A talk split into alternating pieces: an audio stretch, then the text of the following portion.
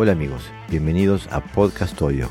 Bienvenidos al episodio número 42 del el podcast sobre karate y sus practicantes. En este episodio hablaremos con James Pankovic Sensei sobre su nuevo emprendimiento que es el Bujin TV y también hablaremos con Gerardo Valve Sensei sobre lo que es el Tode, el karate original. Que disfrutes.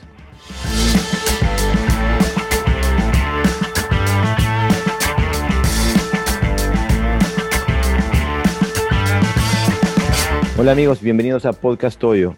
Hoy tenemos un episodio especial porque tenemos a James Pankevich Sensei desde Okinawa. Eh, y es que es una personalidad del karate, fundador del legendario Dojo Bar, entre otras cosas. Eh, el episodio es especial porque va a ser en inglés y traducido en la postproducción, así que tengan paciencia para acceder a, este, a esta gema de información. Eh, James Sensei, bienvenido al podcast Toyo. Uh, gracias, Jorge. es un placer estar aquí y gracias por la invitación. Gracias, Sensei. Eh, nosotros sabemos que usted es un hombre muy ocupado y por eso quiero empezar lo antes posible. Este, y quiero empezar por el principio. ¿Cómo es que un ciudadano británico termina viviendo en Okinawa? Eh, bueno, eh, fue un viaje interesante, dice Sensei. cuando era un adolescente, me empecé a interesar por las artes marciales. Y tuve la suerte de que en, el pueblo donde yo vivía, un pequeño pueblo, eh, de encontrar un buen dojo de karate con un buen instructor. El estilo era Wado Ryu. Y el instructor eh, había estado en Japón entrenando en Tokio y él me inspiró a, hacer un, viaje similar. Así que en unos pocos años eh, fui a la universidad a estudiar japonés y me encontré en Japón estudiando Wado Ryu. Dice, eh, fui a la universidad eh, en total cinco años, pero la mitad de ese tiempo la pasé en eh, Japón. tuve un, pasé un tiempo muy bueno, me encantó. saqué mi Shodan en Wado Ryu. Y también durante ese periodo de mi vida me encontré con quien sería mi futura esposa, que es de Okinawa. Dice que si no la hubiera encontrado, eh, posiblemente no hubiera eh, venido a Okinawa tan rápido. Dice el sensei que posiblemente estaría, en algún momento vendría a Okinawa, pero no tan rápido como lo hice. Y eso fue una, una vivencia increíble cuando empecé a descubrir la cultura de este pueblo, la cultura del karate y a conocer a los maestros. Eh, fue una experiencia increíble. Esto todo pasó en los, en los años 90. Eh, después vivimos en Londres durante 10 años donde yo continué mi entrenamiento. Um, eh, continué mi entrenamiento en karate, en jiu-jitsu y um, algunas otras cosas más. Este, y finalmente nos mudamos a Okinawa en el año 2000. Y al llegar aquí eh, me esforcé en salir y encontrarme con eh, um, personalidades del karate. es, es difícil, dice, aunque hables japonés, yo hablo japonés fluido pero es difícil salir y encontrar eh, que te den entrada eh, a los maestros. Eh, pero por suerte tuve la gran suerte de conocer a mi, a mi instructor de Matsubayashi Ryu, Arakaki Sensei y sigo siendo su alumno hasta el día de hoy. dice, y han sido casi 30 años de, de, estudio. Y ahora hace 11 años que estoy viviendo tiempo completo en Okinawa y todo lo que hago eh, tiene que ver con, con eh, el karate y, y la cultura. for 11 years, um, living here full time, and uh, you know, pretty much everything I do is is connected to to karate and martial arts, and I guess Okinawan culture. That, that, that is a great uh, story. Actually, we have several things in common. Eh, esa es una historia fantástica, Sensei. Eh, en realidad tenemos varias cosas en común porque yo soy un practicante de Wadurryu también y también eh, vivo en Dinamarca porque mi esposa es danesa. Eh, Sensei, esa fue una historia de vida eh, fantástica realmente. Este, y bueno, eh, tú ya has hecho un impacto en el mundo del karate. no creo que haya tenido a ningún invitado en este podcast que haya estado en Okinawa que no haya nombrado al Dojo Bar. You started the, the Dojo Bar, and I don't think I have, I have had one episode in this podcast where somebody didn't name the dojo bar in Okinawa. Well, that makes me very, very grateful and happy. Eso me, me, hace sentir muy, muy agradecido y, y contento. Es el centro comunitario para los karatecas occidentales en Okinawa. Sí, yo tuve la idea del dojo bar porque yo necesitaba un lugar como ese, donde encontrar eh, a otra gente de karate. Eh, cuando vivía en Londres durante casi 10 años, que venía todos los años a Okinawa, eh, siempre andaba buscando dónde se juntaba la gente del karate, dónde, dónde se sentaban a charlar y a hablar y a tomarse una copa. Y yo tenía esa necesidad al venir a Okinawa de, encontrar gente, como todo el mundo necesito eh, entablar contactos y encontrarme no solamente con karatecas okinawenses, pero de todos los países. Y esa es la génesis de la idea. Y mm, el hecho de que te puedas tomar una, una buena cerveza helada y, eh, un buen pedazo de pizza es algo, es un, un bono, ¿no? O sea, es un plus por arriba. Lo importante es poder tener un lugar donde poder encontrarse. Entonces la idea central del Dojo Bar es la, la comunidad. Eh, eh, gran parte de las personas que vienen al, Dojo Bar lo hacen justamente por la comunidad que se siente entre los karatecas que van al, Dojo Bar y no solamente el estar en comunidad, pero los valores que eh, se generan trabajando en comunidad.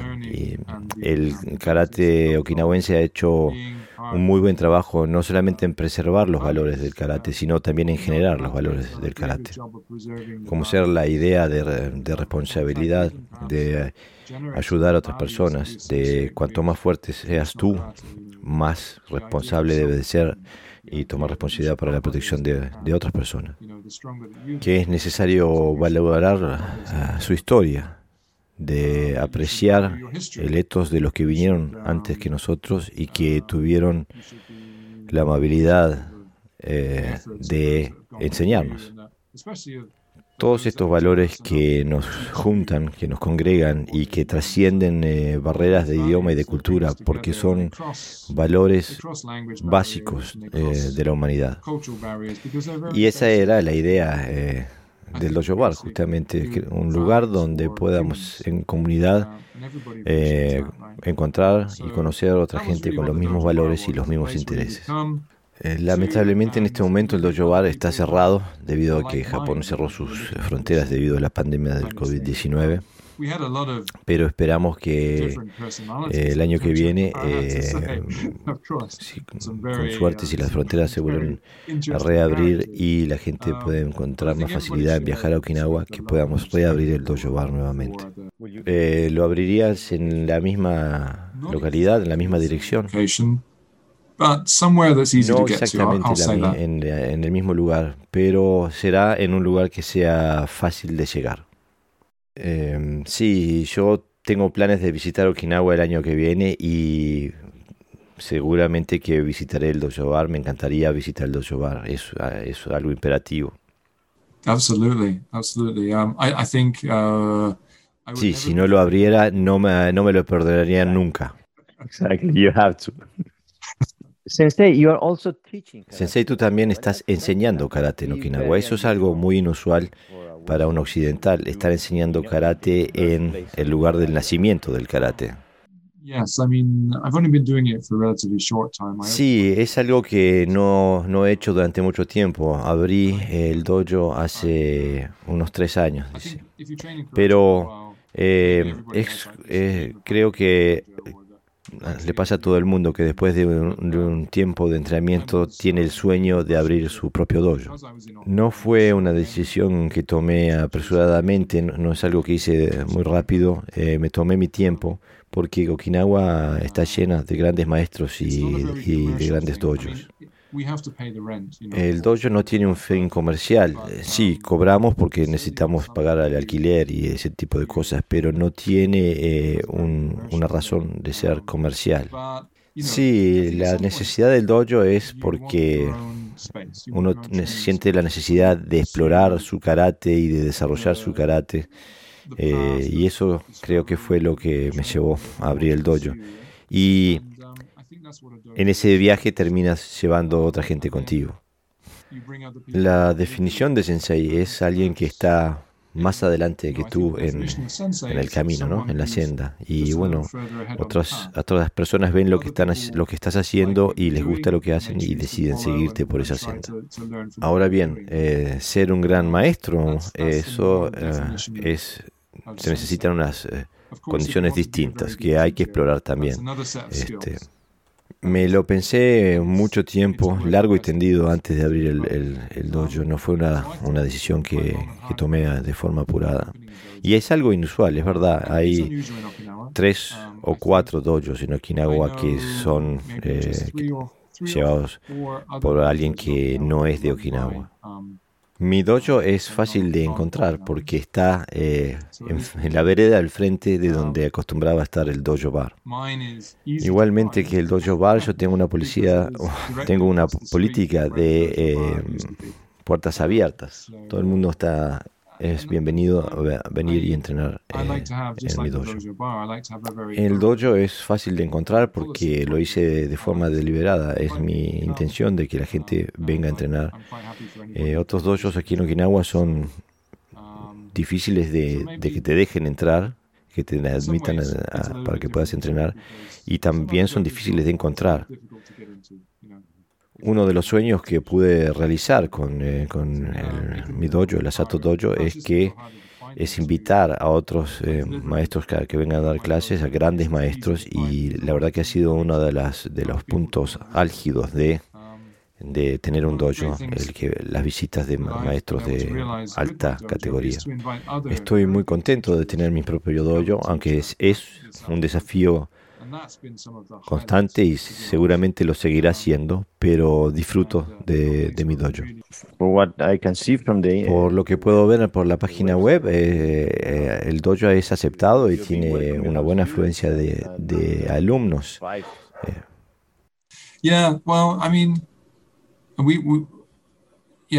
Sí, desde un principio nos visitó mucha gente este, y recibimos eh, muchos alumnos.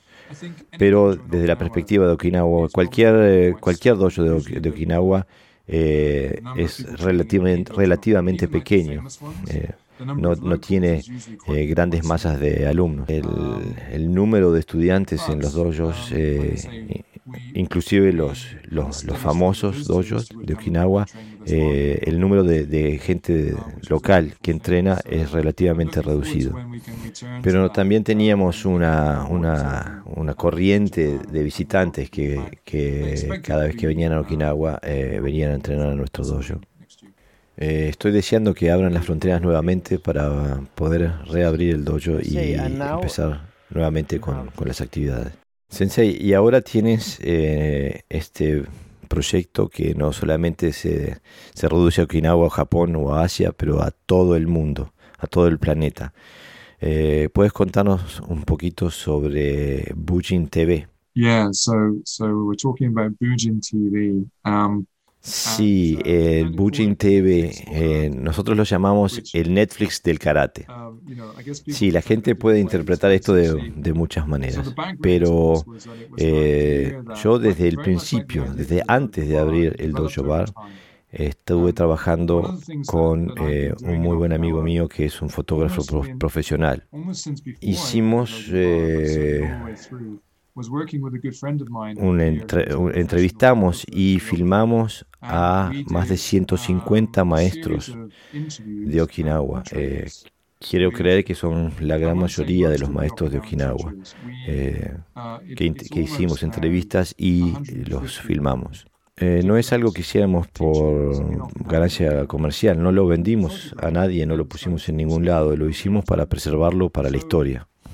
La idea también es presentar a estos maestros al mundo. Eh, aquí hay maestros que tienen memorias de hasta de la Segunda Guerra Mundial, o sea que es un, un tesoro eh, de información a la que se, se tiene acceso. Así que durante más de 10 años que vengo produciendo material eh, gráfico, de, entrevistas, retratos, seminarios, y, de ahí parte la idea, ¿no? especialmente ahora con la pandemia, de, en la que no nos podemos juntar a entrenar, de cómo, qué hacer con este material. Um, y bueno, este material se puede poner en YouTube, eh, pero no se tiene control de lo que pasa con el material eh, y hay reclames, eh, etc. Pero el, el, timing fue muy correcto porque me contactó Justin Romanelli, que es un especialista en este tipo de sistemas. Este, y él es un especialista en estos sistemas. Él los, los, construye desde, desde, el fondo, desde el pie. Y en el momento en que lo encontré, eh, me di cuenta que esto puede ser una realidad, esto es algo que nosotros podemos construir. Y fue una conjugación de varios elementos, ¿no? Eh, el contexto de la pandemia que, eh, empujó también a, buscar salidas de entrenamiento, yo encontrar eh, a mi socio mi, mi, propia experiencia con este tipo de sistemas, todos como que el universo se conjugó para que eh, esto se hiciera una realidad. Y bueno, el concepto de Bujin TV es, y, decidimos llamarlo Bujin TV porque es, está relacionado con los valores de ser un Buji, que es ser un guerrero, pero es más que una persona que, que pelea. Entonces los valores de Bujin son eh, esenciales para nuestra identidad. Eh, y bueno, y nuevamente creamos una comunidad de, de, gente que, que, contribuye con material, contribuye con, con, su conocimiento y tiene los mismos valores que nosotros en relación a las artes marciales. Se trata de respetar la tradición de de aprender en comunidad, de compartir material y de eh, empujar el desarrollo hacia adelante. Y Bushin TV está, está despegando. Eh, tenemos en este momento alrededor de 30 asociados que producen eh, contenido para la plataforma de todo el mundo. Y tenemos contenidos en varios idiomas, en inglés, en japonés, en español, en italiano, y vienen, eh, viene contenido en más idiomas. Tenemos contenido de muy alta calidad, tenemos eh, excelentes entrevistas, tenemos unos documentales fantásticos y también seminarios de altísima calidad. Tenemos eh, videos cortos de, instrucción eh, eh, con contenido técnico. También tenemos podcasts como este que estamos escuchando en este momento. Mm, podcasts de karate de altísima calidad y, bueno, y mi ambición es de que podamos sumar a todo esto también películas de artes marciales. Me gustaría tener unas películas clásicas de artes marciales. Pero lo esencial es que esto es, es empujado por la comunidad y, me siento muy agradecido de estar al frente de, este movimiento eh, que está creado por la comunidad de asociados que tenemos. Eh, sensei, si la audiencia eh, quiere eh, saber más sobre Bujin TV, ¿cuál es la página web que deben visitar? Uh, the website is very simple. It's www. La dirección es www.bujin.tv. Y ahora también tenemos una aplicación para los eh, teléfonos móviles que se puede bajar para Android o Apple. Y hay que registrarse en la página primero y después bajar la aplicación y se puede disfrutar del contenido de la plataforma desde eh, los teléfonos móviles. Uh, and uh, we are very grateful for your work, Sensei. And uh, as I said, keep an eye on Bujin TV, yeah. the website, and uh, all the other projects you have because we gain the karate community gain a lot of uh, from your work, uh, and oh, we are very grateful, Sensei.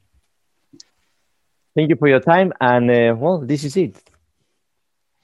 Thank you, Jorge. It's been a pleasure, and um, I'll be very glad to come back anytime again.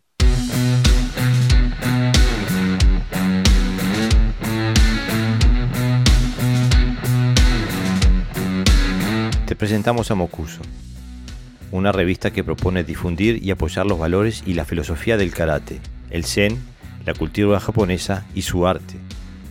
Porque nuestra sociedad sin duda que los necesita y este nuevo espacio tiende puentes.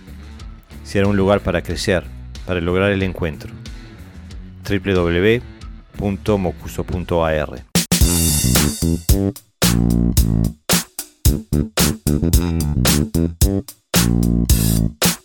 Hola amigos, bienvenidos a Podcast Hoyo. Hoy estoy nuevamente con el Sensei Gerardo Valves, este, en su capacidad de Kiyoshi, Sensei, eh, también sé que no le gusta que le digan, pero de historiador, este, y por su gran conocimiento eh, de, las, artes marciales en general y en especial del karate de Okinawa. Hoy estamos respondiendo a la pregunta de un oyente que me escribió, escribió el podcast eh, preguntando sobre si se podía hacer un episodio dedicado al ti o al tode. Así que pensé que no iba nadie más indicado que preguntarle que a Sensei Gerardo Alves. Sensei, bienvenido al podcast.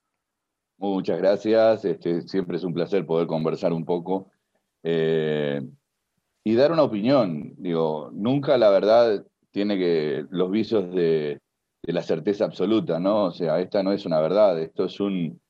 Eh, la historia, este, como hablábamos la vez pasada, se reescribe diariamente, o se tendría que reescribir diariamente a medida que se van encontrando algún tipo de documentos que, que, van superponiéndose a lo que antes se daba como una verdad. Eh, el caso del TI es un caso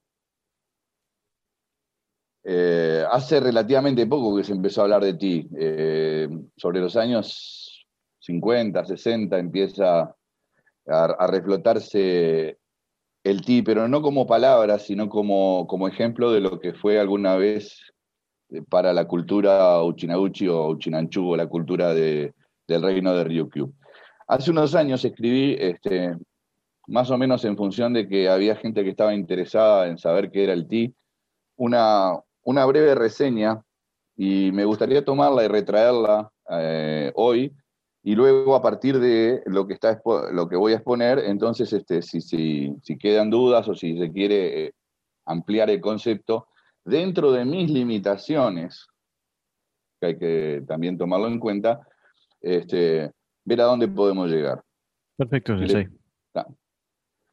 Escribir sobre ti es extremadamente complicado. A lo largo de los distintos artículos, y esto va referido a que ya he escrito otros artículos este, que mezclan un poquito esto, he ido dando de a poco la idea de a qué me refiero al nombrar la palabra ti. Aún así recibo muchas preguntas al respecto. Hoy intentaré brevemente poner en antecedentes más claros la importancia del ti en el desarrollo de nuestro carácter. Cualquier respuesta será, por necesidad, una carga de calificaciones, y de esta manera casi todos los que lean el presente artículo o lo escuchen en este caso encontrarán alguna similitud con lo que hacen en su formación diaria.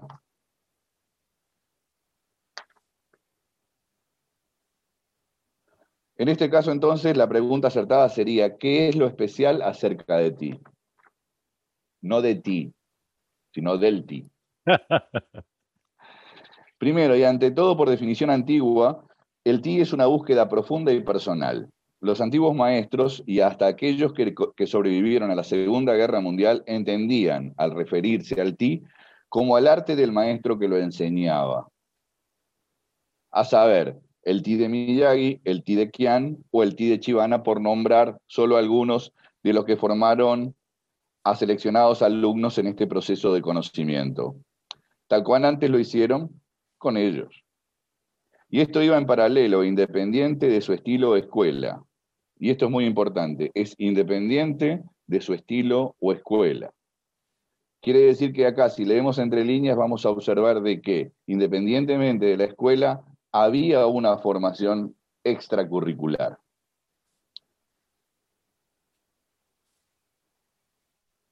Estos senseis eran denominados Tichikaya, es decir, portadores de esta manera de mirar más allá de la técnica que se muestra. El ti fue enseñado antes de la formación de los katas. Sus técnicas practican la utilización de todo el cuerpo. No había ningún límite, porque en realidad lo que se pretendía era sobrevivir siempre. Por todo esto queda claro que no es en sí mismo un sistema específico. No hay ningún plan de estudio y por lo tanto no está escrito y no puede ser leído. Ti, pertenece a una persona y se transmite de un individuo a otro en la tradición oral de algún dojo de Okinawa de la vieja escuela. Una vez que una persona comienza a aprender ti, se hace más fácil reconocer a los que no tienen ti en su karate. Los que se han formado y han aprendido ti durante muchos años pueden mirar a practicantes de karate sin importar su escuela y descubrir los que no parecen entender lo que están, lo que, lo que están haciendo. Para que se vea un poco mejor. Higa Yuchoku Sensei decía que estudió con Miyagi Choyun Sensei hasta que éste, por su propia decisión, dejó de enseñar ti y solo se dedicó a enseñar Goju Ryu. Acá queda bastante claro lo que, lo que decía al principio, ¿no? Wow. Es fuerte, ¿eh? El tira transmitido bajo la premisa de no perder nunca. Esto, sin embargo, es muy diferente de las escuelas de karate deporte que enseñan a sus estudiantes a cómo ganar. Aprender a no perder nunca tiene como objetivo primordial entrenar el cuerpo en forma adecuada, dominando un kata, por ejemplo, y extraer de él cómo capacitar nuestros pies, nuestras piernas, cómo lograr que la cadera mueva el cuerpo y genere poder. Cómo llegar a que nuestros brazos sean de hierro y nuestras manos capaces de perforar a un oponente. Estas cosas son parte del ti. Son parte de aprender a no perder nunca. Es aprender a pensar acerca de nuestro karate, pero usando los principios del ti. Higa Yuchoku Sensei era capaz, solo con oír el golpe que se daban en Makiwara, si se estaba aplicando los principios del ti, solo por el sonido del impacto. Ti es movimiento y cambio constante. Es saber cómo hacer el contacto inicial con el oponente y cómo proceder antes, durante y después de ese contacto. El karate sin ti se convierte en golpes y patadas. El ti no es vistoso porque simplemente no es para ver, y por aquello de tangible lo invisible y oculto lo evidente. El ti no puede ser definido de ninguna manera sucinta, ya que encierra las tradiciones de una cultura entera. Hoy todo se conoce con terminologías japonesas, pero las originales son en Uchinaguchi, y su concepto es muy diferente. Tiwa Chie Ti es la sabiduría. Esa es la expresión Uchinaguchi. Lo que, significa que es una manera de entender o pensar acerca de la técnica y la teoría de la lucha.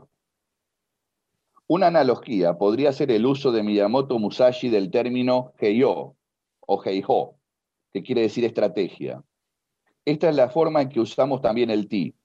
Es algo que una vez nos fue enseñado verdaderamente cambia irrevocablemente la forma en que vemos al karate en general. Durante siglos, las artes marciales okinawenses se practicaron y enseñaron en secreto.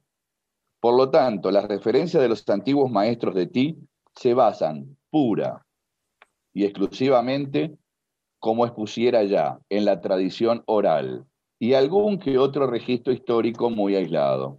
Sin embargo, veremos que la práctica de kata podría proporcionar referencias históricas, ya que, enseñado y aprendido correctamente, sin coreografías carentes de valor técnicos reales y lleno de posturas con vistosos matices estéticos, puede funcionar, y de hecho así debe ser, como un libro de texto de vida y pura tradición.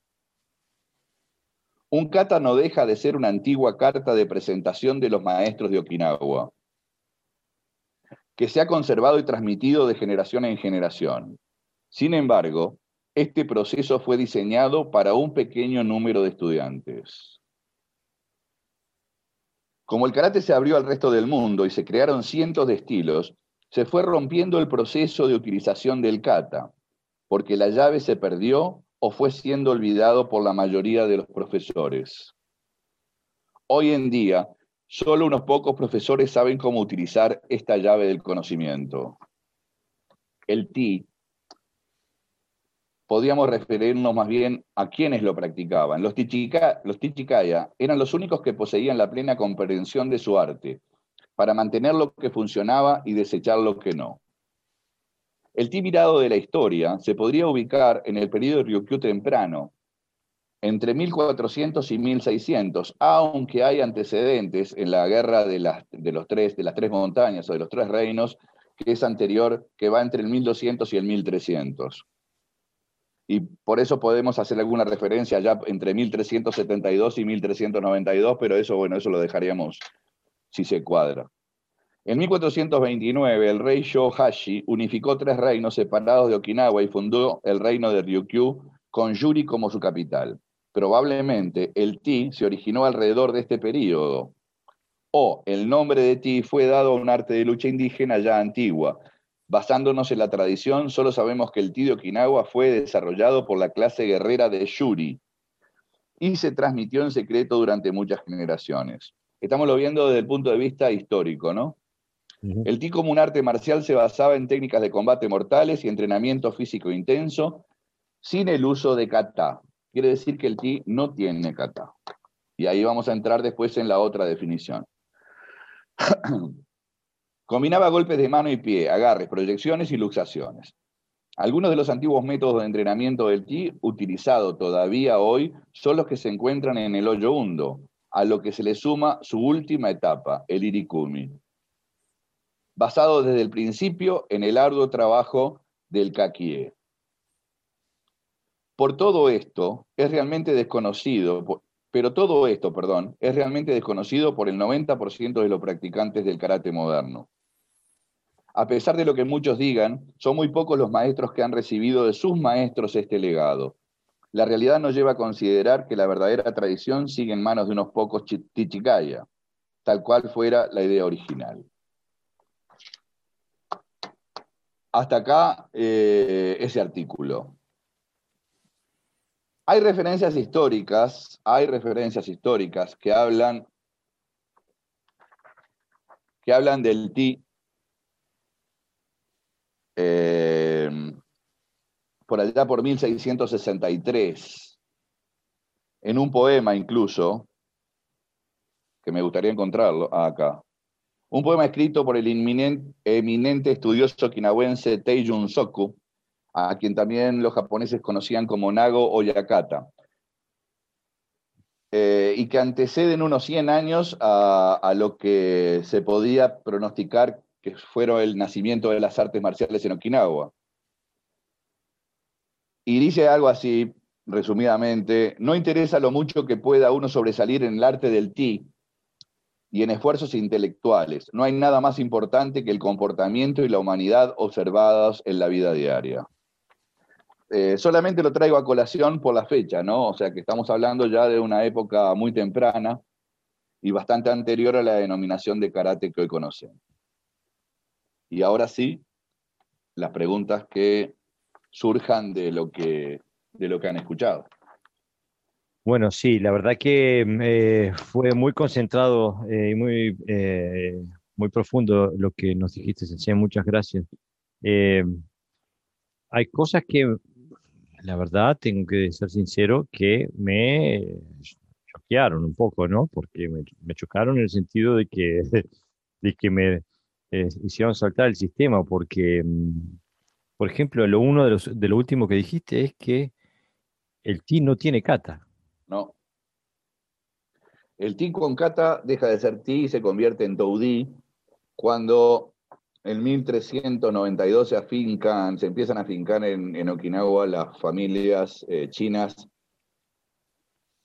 que la historia cuenta como las 36 familias, pero no se, fue, no se sabe si fueron 36, 54 o 14. Digo, simplemente hay que, hay que pensar que los números en, en, Asia tienen a veces simbolismos.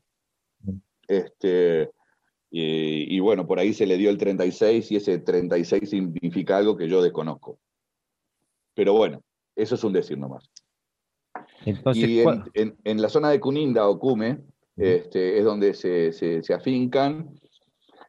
Y muchos de ellos, eh, casi todos, eh, los, los, cabezas de familia, eran, eh, tenían que trabajar este, en la administración y en ese, en ese intercambio fluido que se mantenía entre el reino de Ryukyu y China y esas familias no vinieron solamente para plantar este, porotos, sino que vinieron con una misión justamente comercial, ¿no? O sea, establecer un vínculo geopolítico este, con el reino de Ryukyu. Y por lo tanto traían también este, estructura militar, y esa estructura militar este, se fue introduciendo dentro de lo que es, no, nos olvidemos que esa, que esa gente, muchos de ellos, viajaban constantemente al palacio a, tener sus intercambios con la administración y, este, y por lo tanto también tuvieron contacto con la Guardia Real. Y de ahí que este, se comenzará a eh, interactuar entre el sistema TI, que como vemos es un sistema familiar que no tiene una estructura Em, sistematizada que va dependiendo directamente de quién la enseña y a quién la enseña, y así en sucesión. Este, entonces, cada uno de ellos, este, de esos eh, guardias reales o guardaespaldas o parte de, los, de los, este, de los Peichin, que eran los samuráis de, Okinawa, este, cómo fue absorbiendo. Y ahí nace el Toudi, el, em, y acá hay que tener claro, porque Toudi también quiere decir karate. Eh, Toudi está compuesto de tres kanji. Si yo pongo el primero y el tercero, quiere decir una cosa, si yo utilizo el primero y el segundo, quiere decir otra, y si utilizo solamente el segundo y el tercero, quiere decir otra. O sea que también acá hay que eh, entender un poquito este, de quién estamos hablando, de qué época estamos hablando, y ahí vamos a ver si lo decimos como mano de Tang eh, o como mano vacía. Eh, pero, antes de llegar ahí, Sensei, no quiero soltar el ti todavía. Porque. Mm, no, no lo vamos a soltar porque está involucrado en todo lo que yo te vaya a decir de aquel más. no, pero antes, en la, en la primera parte de tu exposición, antes de entrar en la parte histórica, estabas haciendo referencia también a la existencia moderna, actual del ti. Ah, bueno. Sí, bueno, a ver, yo no creo que existan hoy, hoy, hoy, ningún practicante de ti. Y a su vez creo que existen unos cuantos practicantes de ti. Y entonces ahora vamos a entrar en la dicotomía.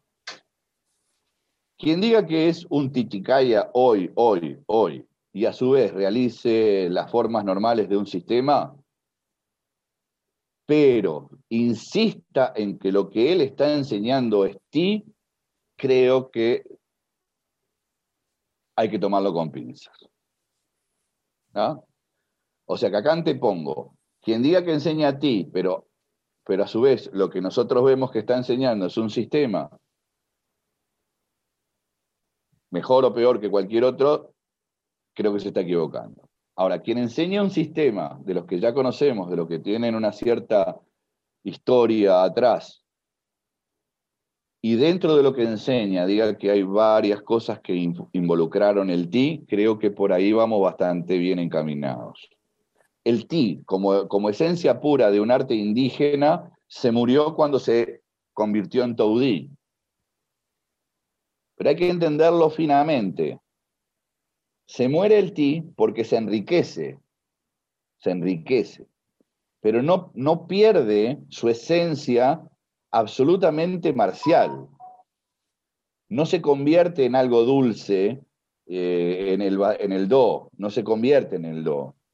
Eh, sigue siendo una, un arte de guerra absoluto, como dije, que no era para ganar, sino era para no perder, Em, y entonces eh, va evolucionando, si se quiere, pero no pierde la esencia. Eh, hay muchos maestros, muchos maestros, sobre todo eh, en la preguerra, que tenía muy claro el concepto de ti. Tenían muy claro el concepto de ti. Y a pesar de que ya por esa época se empieza a sistematizar el, arte marcial, ya muchos lo empiezan a nominar directamente como karate, porque no nos olvidemos que los japoneses empezaron a anular la cultura okinawense y eh, cada vez se prohibía más el hablar el, el Uchinaguchi.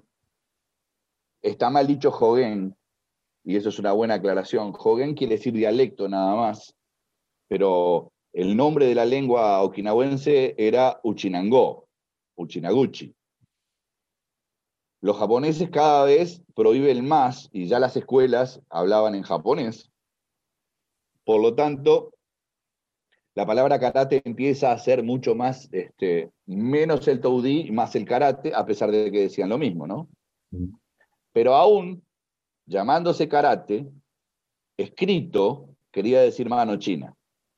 Estamos hablando este, hasta 1930, hasta a pesar de que en 1905 hay un antecedente de que, de que Hanashiro Chomo Sensei ya lo escribía como mano vacía, pero eh, no, no queda claro si lo hizo por error o, no error, no puedo pensar que fuera un error porque él fue un alumno de Matsumura y también un alumno de Itosu, o sea que creo que más que nada era porque él ya quería este, anticiparse a lo que iba a ser después trasladar el, arte okinawense a Japón y por lo tanto cualquier connotación china este, tenía que ser dada de baja. En un posicionamiento político, ¿no?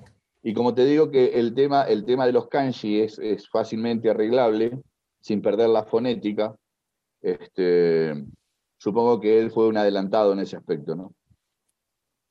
Entonces, podríamos decir que el ti es, es una esencia, es la esencia de lo que le queda al tudi. Yo creo que tiene que estar muy definido en cómo entrenamos nuestro karate, si estamos más cerca del ti o más lejos del ti. Este, Hay una gran cosa, perdón, ya vimos una cosa, el ti no tenía kata, no mm. tenía kata. Eh, no obstante, cuando empieza a tener formas a través de los maestros chinos, los okinawenses toman lo que quieren. Los okinawenses son simples, esto ya lo habíamos hablado alguna vez.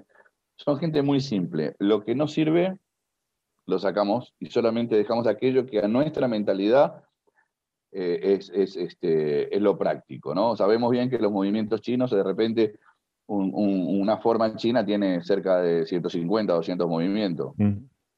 Y ninguna forma japon eh, okinawense tiene más de 60, 65, no sé, creo que el Kusan Kudai es el que tiene más, creo, o el pero bueno, por ahí andan. Este, así que ya ahí estamos viendo que metieron mano este, bastante los maestros para dejar solamente compactada la forma. Ahora, eh, ¿qué es lo que hacen con ese kata? Y bueno, tratan de adaptarle toda la esencia del ti. Por eso el otro día, cuando hablábamos de, de, Itosu, Itosu mató el ti de los kata. Exactamente siempre volvemos exitosos, es increíble. Em, bueno, eh, porque dijimos que era una bisagra dentro, ¿no? Mm. Es, es una, antes de Itosu y después de Itosu. Este, la verdad, he, leído, como un paréntesis, digo, he leído bastante más del libro de Thomas Feldman, te lo recomiendo. Eh, en lo que estoy hablando, estoy leyendo ahora, justamente habla sobre las razones de por qué hay versiones tan diferentes de lo que era Itosu por ejemplo, por el lado de Mabuni Sensei y por, lo del, por el lado de Motobu Sensei. Em, está muy, muy interesante. Eh, pero para volver al tema, em, a mí me parece como que, digo, hay, el, tema de base es, y tú Sensei lo dijiste, no perder nunca, en vez de cómo ganar. Exacto. Hay una gran diferencia. ¿Podrías explicar eh, cuál es la diferencia? Y cuando yo entreno para ganar es porque tengo un reglamento que me dice que este, tengo que utilizar determinados parámetros y empezar a jugar con esos parámetros y entonces se convierte en un juego, ¿verdad? Y para el Ti, para el, el, el o para el karate en su versión original, este, no, no pasaba por ahí. No pasaba por ahí. En primer lugar, porque si podía evitar la pelea era lo mejor que me podía pasar. Ya eso en la versión, en la versión deportiva no funciona, ¿no? O sea, si evito la pelea, me van a echar o voy a perder por muerte. O sea que ya tenemos, de base tenemos un, principio. O sea, mientras que en el karate, si puedo evitarlo, lo evito, este, en, la, en la versión de entrenar para ganar, eso no, no funciona. Luego tenemos que, si aceptamos que la pelea está puesta y es imposible evitarla, tengo tres métodos. Disuadir, utilizando la técnica, lastimar, utilizando la técnica, o matar, utilizando la técnica. O sea que son tres cosas que tampoco funcionan en el para ganar. Y creo que ahí las cosas se van decantando por sí solas, ¿no? O sea, por eso digo que no cualquiera es un buen practicante, porque hay que tener, hay que tener la, cabeza fría y el, y el, sumo conocimiento para poder tomar la actitud correcta según sea el caso. Y no saltar, y no saltar de, que, o sea, no puedo evitar la pelea, entonces le saco los ojos. Claro, no matar un mosquito martillazo, ¿no? Ahí está. Entonces, eh, por eso hay veces que se habla y se dice el do es la parte que tenemos que incluir como este, la filosofía y no, no, no, esto es como decir que yo soy, vos sabés que yo soy bastante duro en este tipo de cosas, ¿no? Eh, pienso así y actúo así por otro lado. Si yo tengo que ser buena persona, para ser buena persona, tengo que ir a la iglesia, a la sinagoga, a la, a la Meca y a todo eso, soy una porquería, pero retratada. Yo soy buena persona y después elijo si tengo un Dios o no tengo un Dios. Pero soy buena persona, punto. ¿Y por qué? Porque tengo principios y valores. Porque hay cosas que sé que se pueden hacer y cosas que no se deben hacer. Pero eso no me. No, ni el karate, ni la religión, ni. No, eso es un tema este, que va, por otros carriles, va por otros carriles. Yo considero que sí, que a tus alumnos vos le das una. una, una le tenés que dar esto, esto que estábamos hablando, es decir, ¿cuándo utilizar el karate?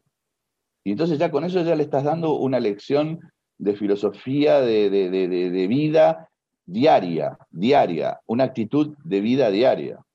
Cuando yo digo que eh, hay que utilizar, cuando yo digo, no, perdón, acabo de cometer una burrada, cuando se dice que hay que utilizar el karate en todos los órdenes de la vida, quiere decir que hay que utilizar la mentalidad del karate en todos los órdenes de la vida. No que tengo que agarrar la patada a la puerta, ni.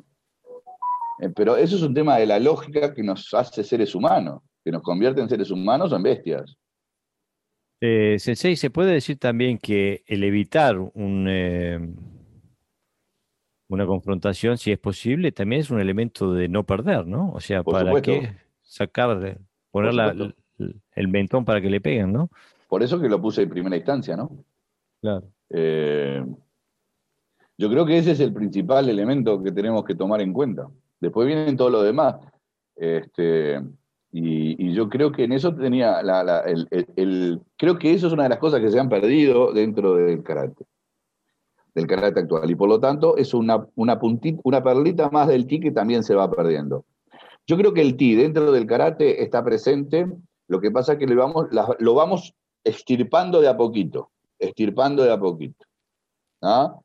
Eh, y entonces llega un momento que nuestro karate, como decía Sensei Yuchoku, es un karate este, em, diluido.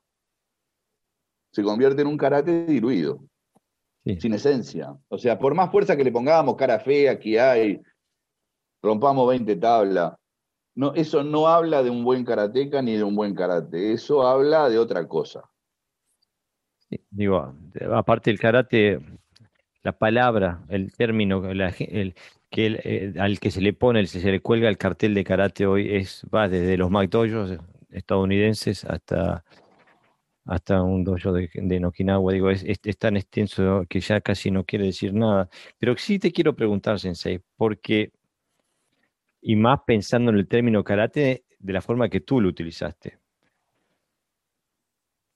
Y quiero, quiero decirlo así, duro y, y lo tiro al agua y, que le guste a, que, a quien le guste.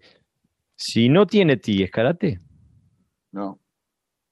Va, es karate do. No sé, yo qué sé. Yo, yo, yo como, este, yo me voy de la...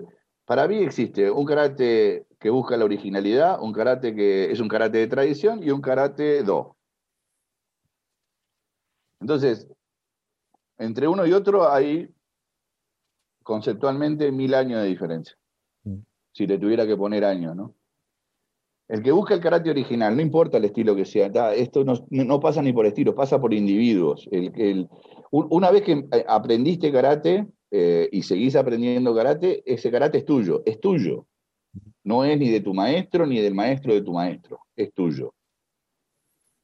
Está en vos buscar ir hacia lo profundo, hacia, hacia abajo, o sea, dejar la horizontalidad con la cual aprendiste para empezar a, hacer la profundidad que es personal, o sea, tu maestro no puede bucear por vos, tú tenés que bucear por ti mismo. Tú podés subir a la superficie y preguntarle a tu maestro si, si todavía lo tenés, este, si estás yendo bien o mal, pero, pero no, no, tu maestro ya, ya cumplió el objetivo. ¿Ah? ahora pasa a ser un referente. Entonces, toda persona que busca profundizar, y profundizar es profundizar, no mirar para los costados a ver si me gusta el kickboxing, entonces le agrego un enrodillazo, y si me gusta el taekwondo y le agrego una chagi, o si... Eso no es profundizar, eso es diversificar. Y entonces abrimos una, una, una panoplia tan enorme, tan enorme, que al final nunca hacemos nada. O sea, hacemos un montón de cosas que terminan en nada. Profundizar en lo que ya sabes. Porque eso es lo bueno. Profundizar en lo que ya sabes, no mirar para los costados. Yo, yo a todo el mundo le aconsejo, a mis alumnos, a los que fueron mis alumnos, y si algún día tengo más a los que vengan, lo mismo. Una vez que ya tengan los parámetros que les permitan ver para todos lados, empiecen a mirar para adentro.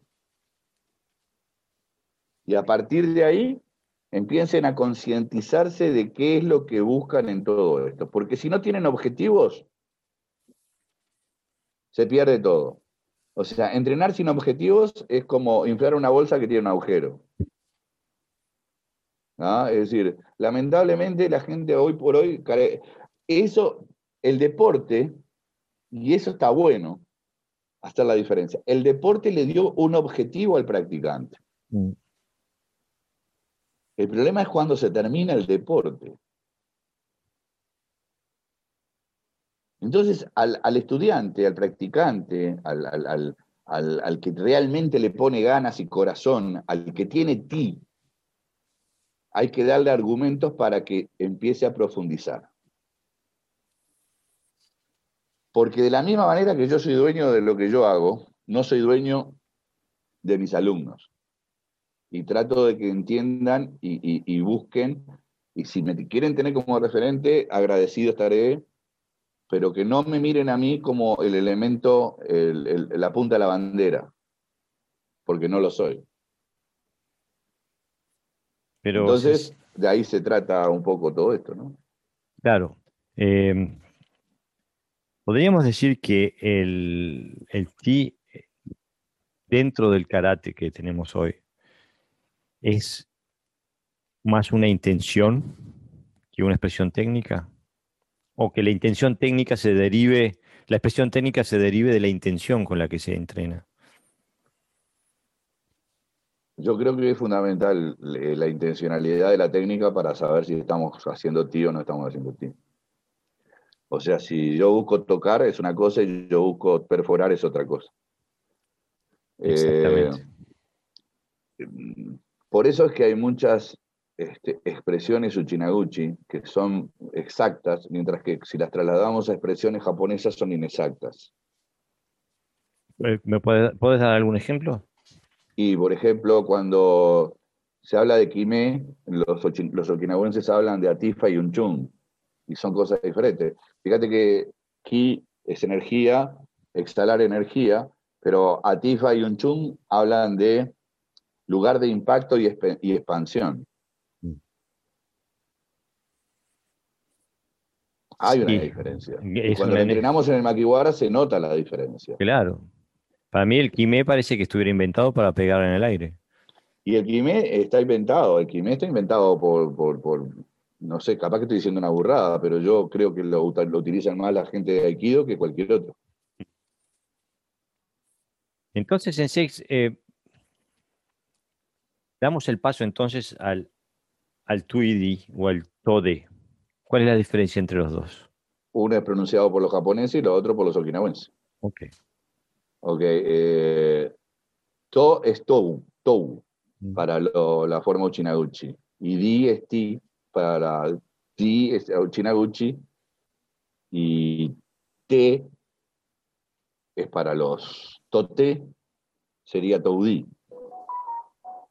Y Di, eh, esto es como Geri y Keri. Ah, ok. ¿No? O sea, viste que hay, es lo mismo, pero tiene una pequeña diferenciación entre la K y la G, que es un tema de pronunciación fonética. ¿Se puede decir que hoy el TODE o el TWIDI se practican? Y depende, yo creo que sí que se practica, yo trato de practicarlo. Eh, pero creo que es lo que te decía, esto es un tema independiente, ¿no? O sea, una vez que tenemos los elementos, lo que tenemos que hacer es hacerlos lo más eficaces posibles a través de la profundización, estudio y dominio de la técnica. Eh, yo creo que esto no es un tema misterioso, acá no hay misterio. Acá lo que hay es, que, eh, ¿qué quiero hacer? ¿Hacer salto mortal y caer en, la, en una rama con la punta del dedo gordo? ¿O queremos ser eficaces y si te pego con el dedo gordo, eh, no te hago un agujero, pero, te lastimo seriamente? Entonces, este, a ver, es, es un tema de realidad o ficción. Esto es tan, claro como así.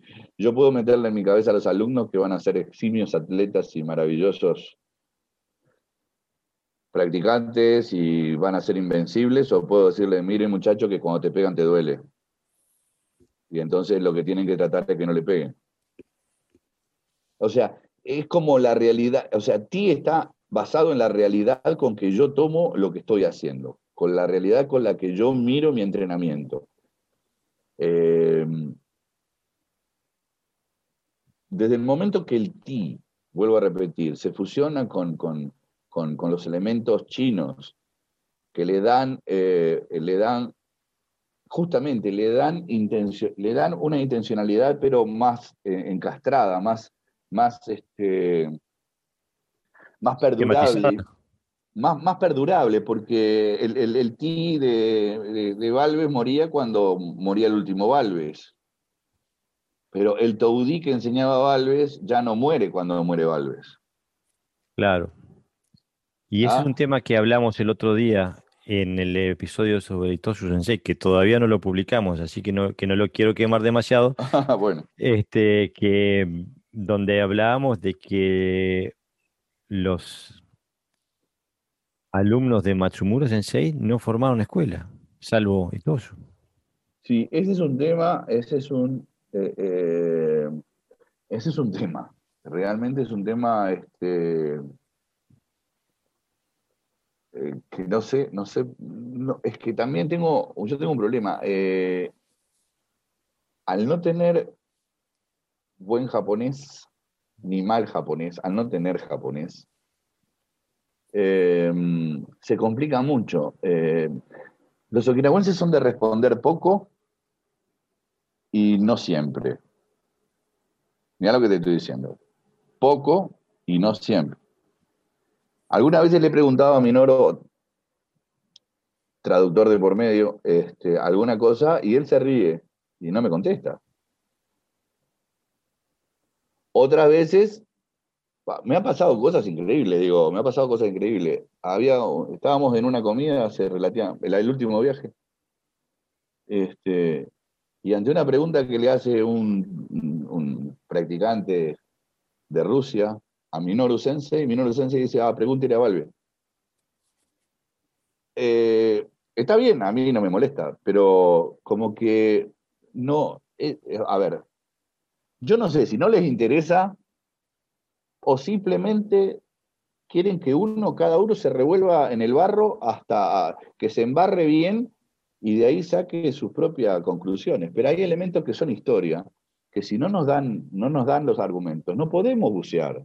En la escuela nuestra tenemos, yo tengo, tenemos la enorme suerte que tenemos uno de los mejores historiadores y tiene una cátedra en la Universidad de, Okinawa, este, Tokumasa Miyagi Sensei, noveno dan de la escuela y alumno, alumno de, fue alumno de Chibane y fue alumno de Yuchoku Higa también. Y que es un, es un, sabe montones. Hay que tener la gracia de que, esté, que te quiera responder algo. Pero cuando lo agarras y está bien, y ya, hay alguna, algunas cervezas de por medio tomaditas, podés llegar a sacarle alguna cosa. Pero eso es no, eso es una excepción. Y en este caso la excepción sí confirma la regla. Lo demás no te cuentan nada. Y después están los que te cuentan todo. Y como te cuentan todo, meten en la bolsa la leyenda, el mito, la historia, la...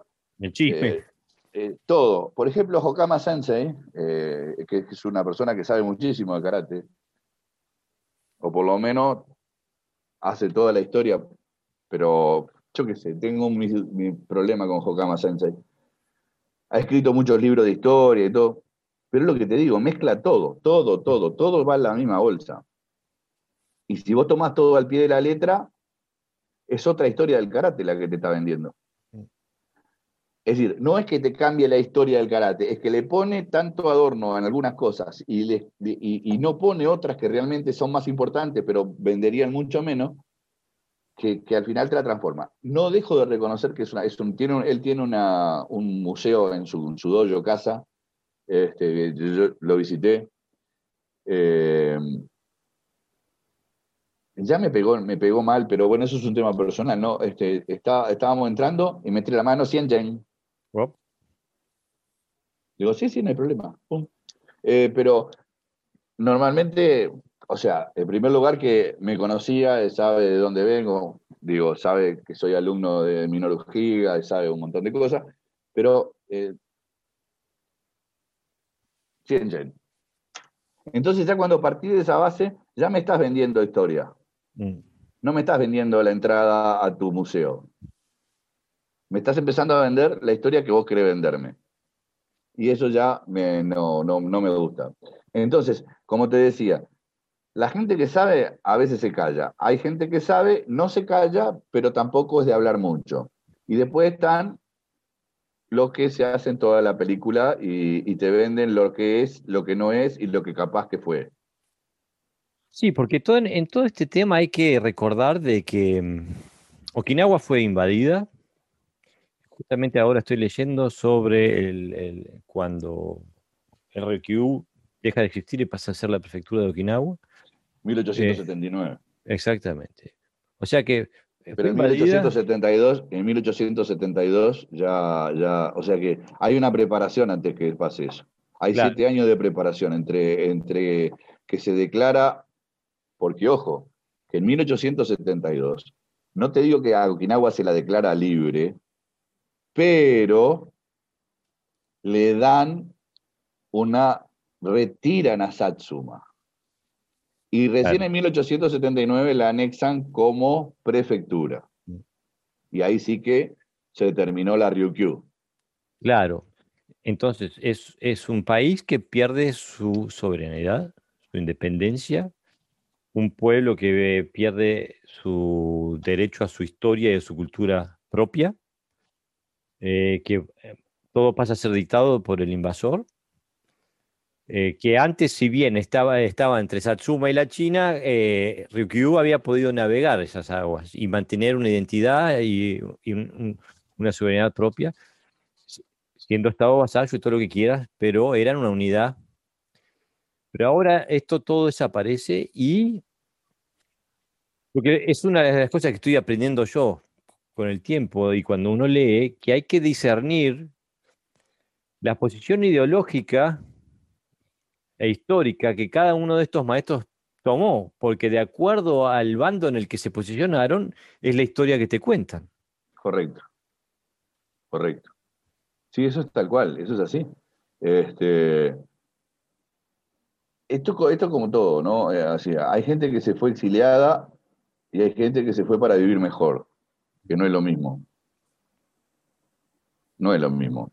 Este, hay gente que se fue exiliada. Por ejemplo, el caso de, de Wechi, él se va exiliado, pero ¿por qué? Porque no quiere hacer el servicio militar y se va a China y se va exiliado. Y hay otros que se van para vivir mejor, que es el caso de Funakoshi. Y digo, te pongo dos extremos, ¿no? Digo, entonces, ¿cómo te va a contar la historia de su karate uno y otro? Hay uno que tenía que congraciarse con que le abrieron las puertas para darle una, una vida mejor. Y hay otro que te va a contar que se tuvo que ir porque la estaba pasando terrible. Claro, pero hay, de todas maneras es posible ver un, un, patrón, ¿no? O sea, que la gente del ala de Itosu es toda pro japonesa. Ah, sí. Sí, sí, eh, sí. Eh, sí, sí, sin lugar a duda. Sin lugar a duda. Eh, los japoneses, incluso los japoneses tentaron a los okinawenses hasta bien entrada 1960. 1960. En 1960, y esto te lo cuento así extracurricularmente, este, la, la, FASCO, la Federación Japonesa de Karate, invita a algunos maestros de Okinawa a ir a hacer una exhibición a, no me acuerdo si fue Osaka o Tokio, no, no recuerdo exactamente el lugar.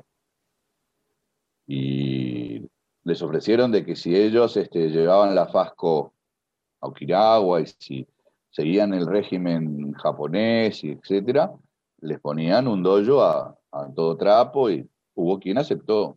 Mm. Eh, después, cuando apaguemos esto, te digo quién.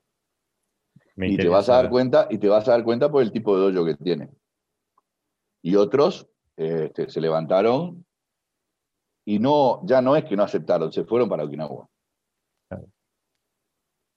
Y entre esos hay un maestro, este, que también después te cuento, porque si no, acá parece que hago preferencias. No, no, como, no. Y, para decir las cosas como tengo que poner en, en, en, en, evidencia. En evidencia a gente que no quiero poner en evidencia. No, no, completamente comprensible. Pero lo que yo quería ir originalmente es que a mí me parece que puede que haya una posibilidad de que la gente de, de Matsumura no formó escuela porque no pudo, porque les pisaron la cabeza. ¿Y quién? Los japoneses, digo, o sea, toda la, vos, fíjate, vos fíjate que no, vos fíjate que no, no, eso no, porque eh, hasta antes de 1900 los japoneses al karate eh, ni siquiera sabían que existía, ni siquiera sabían que existía. O sea, hasta 1900, entre 1917 y 1921, que es donde se hace la primera exhibición no, hay una exhibición anterior, en 1867, ya hay una exhibición donde había regentes japoneses, pero no le dan mucha pelota. Mm. Pero entre 1917 y 1921, sí, ya hay una delegación japonesa, entre una de ellas donde estuvo el príncipe heredero, en donde los japoneses miran al karate ya de otra manera, sobre todo por la parte de educación física, y a eso es lo que apuntó Itosu como eso fue lo que realmente le podría interesar al, creciente nacionalismo japonés, la preparación física. Claro. Pero entonces, entonces, ¿cuál es la razón? ¿Es que no formaron escuela o formaron escuela? que, no hayan, que no hayan formado escuela, no quiere decir que no hayan formado algún alumno, que eso es otra cosa. Bueno, pero Taguada sé que, eh, digo, llegó hasta nosotros, por ejemplo, ¿no? Taguada llegó a través de, a través de, la, Chivana, ¿no? de Chivana, pero llegó porque, pero era el cuñado de él. Y ahí es donde yo me afirmo en que podía haber una interrelación de ti, y ahí estoy hablando de ti, entre, entre alumnos de Matsumura y gente que eligieron esos alumnos de Matsumura para trasladar. Yo el otro día cuando te hablaba de Suyako Kinjo, la señora esta que tenía Sudaka, ella conocía a personas que sabían muchísimo ti, pero no tenían escuela. Incluso sé que llevó este, a, algunos practicantes que, paraban en su, en, su, en su bar a conocer a algunos de ellos. Entre ellos llevó a Jorge Julio Brickman, maestro mío, lo llevó a conocer a uno de esos últimos, que no sé alumno de quién era realmente, pero era alumno de un alumno de Matsumura. O sea que una cosa es que no hayan formado escuela y el considerarse escuela es como, como lo que nosotros entendemos hoy por hoy que es escuela. Y otra cosa es que no hayan formado gente. Y esa gente, sabes que durante, esa gente se iba a mantener en el sistema de silencio, de secreto. Entonces, ¿existe una posibilidad de que haya? perdóname, te pongo otro ejemplo. Cuando Chivana empieza a platicar con Itosu, Itosu no tenía escuela. No, por eso. Y era un alumno de, en teoría, fue, fue alumno de Matsumura. Eh, ¿Chivana? No, Matsumura, eh, Itosu. Seguro. Y Itosu no tenía escuela. Es más, yo ya te comenté, y, eso es Voz Populi, Chivana se escondía cuando venía gente a visitar a Itosu. Porque no quería que nadie se... Es más, le prohibió que hablara de karate eh, en público. Es más, Chivana dejó la escuela secundaria en sus últimos dos años solamente para dedicarse a practicar con Itosu. Y la familia de Chivana no se enteró que hacía dos años que no iba a la escuela hasta que él se los dijo. Eh, por eso te digo que, a ver, de, acuerdo a cómo quieramos contar la historia, eh, es como la vamos a seguir transmitiendo. Cuando mi página dice en busca de la historia del TI. Es que yo sigo en busca de la historia del TI. No, claro, por eso. No doy, nada como definitivo. ¿Eh? por eso estás aquí. este, pero aparte, seguro, para mí, digo, eh, leyendo la historia, es como que hay un quiebre inexplicable, porque Itosu deja a Masumura. Sí. Digo, no, Matsumura deja a Itosu. Bueno, sí. Eh, eh, hay un quiebre ahí. Y digo, sí, es como que si a mí me dicen, bueno, que querés aprender a jugar al fútbol con Maradona, decir, no, no, no, gracias. Eh, me voy con Francesco, que lo amo Francesco, le digo, pero digo, no, digo, no, no, no, no tiene sentido desde el punto de vista del alumno lo que pasa es que yo creo que Matsumura no tenía pelos en la lengua. Entonces un día le preguntan, ah, ¿y Tosu es su mejor alumno? No, que va, si es lento, es gordo. Eh, eh, no, no, no, no sigue lo que yo digo, él hace pesas y yo le digo que no haga pesas. Digo, te estoy diciendo, a ver, un diálogo hipotético, pero que está escrito históricamente su comentario que hizo Matsumura. Eh, y seguro que llegó a los oídos de Itosu y Itosu dijo, si no me querés me voy. Claro, y qué bien que decís eso, Sensei, porque justamente hoy estaba leyendo un artículo de, mm, no me acuerdo el nombre, es uno de los descendientes de, de Chokimoto Sensei. Sí. Traducido, ¿Cómo? El hijo. No sé si el hijo o el nieto, eh, pero... puede ser el nieto, sí, está Y tiene un, tiene un blog en japonés y que Andreas Quast lo, lo, traduce al inglés. Sí, yo también, soy, soy socio de, de esa página. Está, está espectacular. Eh, y en la que él dice que mm, propone que quizás una, una de las razones de el abandono del TI por Itosu sea un, una especie de venganza, una especie de, lograr más renombre que el, que el maestro. No, eh, no, no, no, no, ni venganza ni nada. Simplemente que, como te dije, él tuvo, él tuvo sus alumnos a los que les, les enseñó Ti, y después dijo, hasta acá llegué, lo mismo que hizo Miyagi Choyun. O sea, en un momento dijo, no enseño más esto y voy a enseñar esto otro. Eh, digo, pero en la cabeza, en, mi cabeza hoy, eh,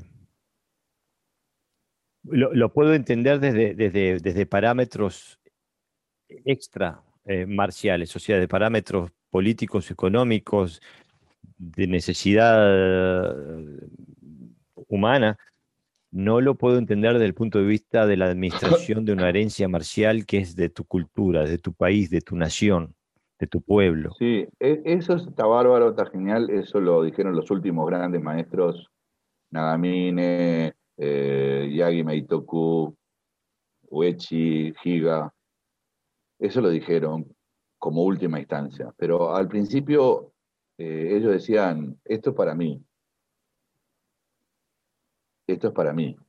Cuando vieron que ya se ponían viejos y que la cosa estaba cambiando y que todo tendía a popularizarse, entonces dijeron, bueno, el karate es una herencia cultural okinawense para el mundo. Pero en su fuero interior era para ellos.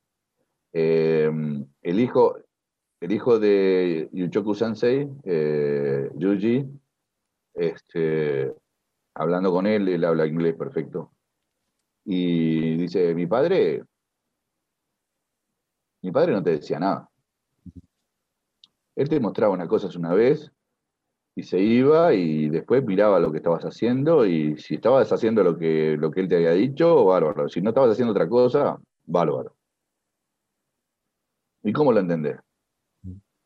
Cuando, cuando Yuchoku Higa fue a Argentina invitado por el hermano, por Jintatsu, este, se hizo una gran presentación en un, en un gimnasio.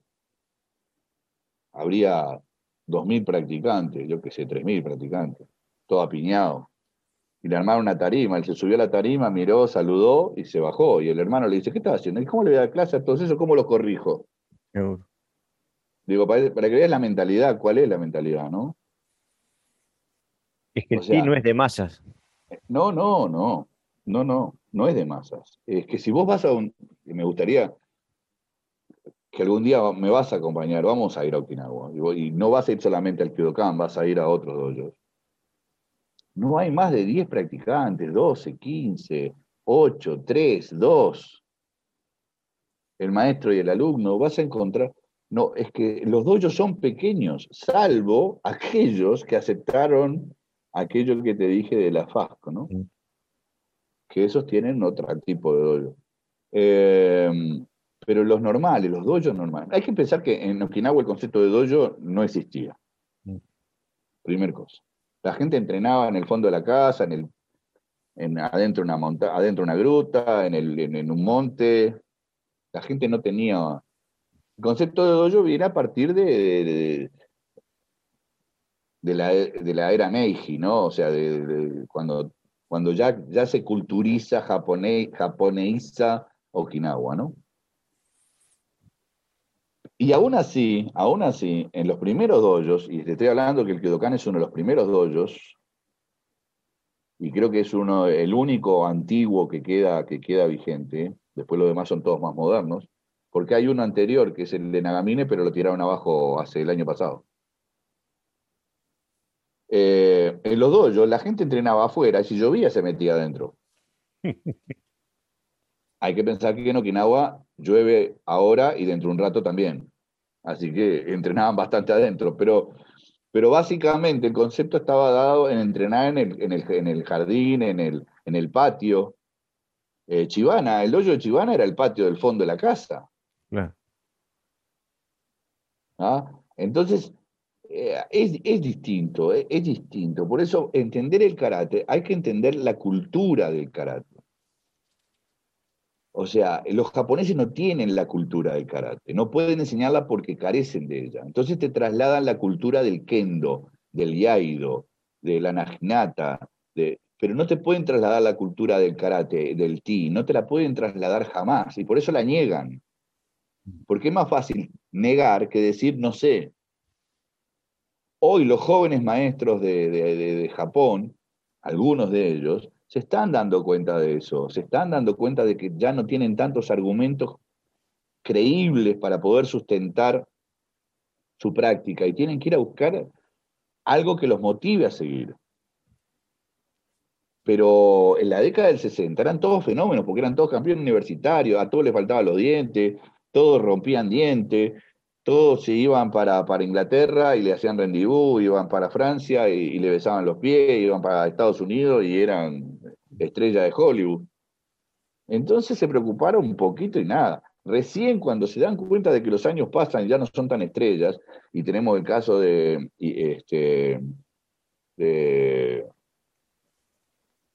Hidetaka Nichiyama, se da cuenta de que tiene que haber una retrospección y entonces empieza a reconvertir su karate JK y lo convierte en otra cosa, que aunque mantiene los principios de la JK, también tiene una búsqueda interior interesante. Igualmente le pasa a Kanazawa. Claro, aparte hay que tener en cuenta que los que llevaron el karate a Japón eran justamente los mismos sensei que tenían una posición ideológica pro-japonesa y que estaban reformando al karate para que entrara en las estructuras japonesas, ¿no? Claro, pero ¿sabes qué? Lo reformaron tanto que le dejaron el esqueleto. El karate japonés no tiene un músculo, no tiene una víscera, no tiene una vena, no tiene una arteria. Tiene un esqueleto sólido, muy sólido, pero está incompleto. Lo que yo no sé, y eso sí que no lo sé porque habría que haber vivido con, esa gente, es si lo hicieron a propósito para no darles más de lo que, lo que convenía darles, o simplemente, para mí fue una broma de mal gusto.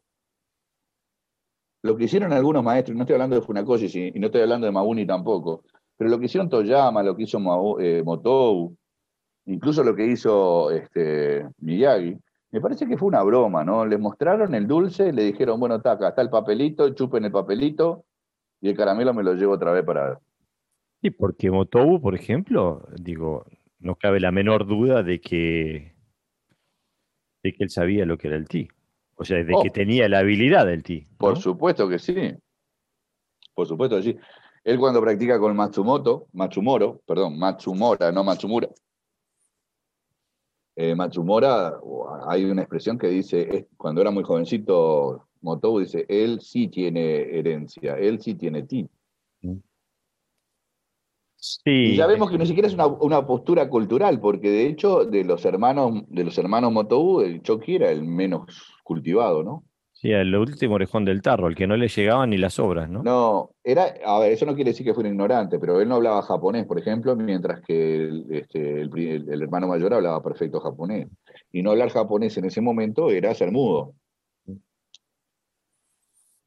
Eh, incluso justamente en el libro de Thomas Feldman también hablan del tema y hablan de, de Matsumora diciendo que em, en, en entrenamiento con, con Motobu recibió un golpe en la cara. Le rompió, le rompió, le rompió la boca, sí. Y, y, y, Motobu se quedó cortado y Matsumura le dice, no, no, no, sigue, sigue, sigue, sigue. Seguro, y, pero Matsumura eh, dice, este hombre tiene la cualidad necesaria, ¿no? Este hombre tiene ti, dijo. Eso fue lo que dijo. Y entonces, eh, digo, mm, hay que pegar un salto desde ahí a lo que se transmitió después, a lo que, eh, a lo que Yukimoto Sensei transmite. Ahí hubo un gran beneficiado, ahí hubo un gran beneficiado que fue este, ¿no? Eh, y creo que eh, Otsuka en su primera instancia también, porque fueron los dos los que fueron a entrenar con, con, con, Moto, con Motobu. Este, pero Ironishi fue más todavía porque él entrenaba también este, varias cosas y todas las fue conglomerando y él creó una suerte de ti este, medio, medio ahí porque empezó a entender, él empezó a entender, incluso el estilo de él que todavía hoy se practica, que, no, que creo que no tiene muchos practicantes, pero todavía se practica, y no, Shinen, Shinden, no sé cuánto, la verdad que no me acuerdo el nombre, tendría que buscarlo. Este, pero creo que él entendió, él, él, realmente entendió esa fusión de haber entrenado con Mabuni, de haber entrenado con Motobu, de haber entrenado con Funakoshi, pero dándole mucha preponderancia a su entrenamiento con Motobu. O sea, todo el refinamiento que no tenía Motobu lo aprendía con los otros. Y toda la parte dura, toda la parte que realmente eh, tenía carices más este, de guerra, las aprendió con Motobu. Entonces fusionó una parte cultural y otra parte que no era tan era, era cultura, pero no era tan cultural. Mm. Eh, y eso creo que le dio una visión, creo que fue la visión que debe de haber sido la visión más exacta eh, de todos los practicantes japoneses que aprendieron de maestros okinawenses. ¿no? creo yo, pero esto es una cosa muy personal. A mí te digo, hay un montón de cosas que yo eh, en mi formación de Wado Ryu, de Otsuka, eh, siempre creí que o eran propias de Otsuka o que venían del Yoshin Ryu Jiu-Jitsu, del cual era Meikyo Kaiden, antes de empezar karate. Y después, con el podcast Doyo, y en el encuentro que hice con maestros a través de Zoom y eso, me doy cuenta que no son de Wado, que vienen, eh, que vienen de, de, atrás.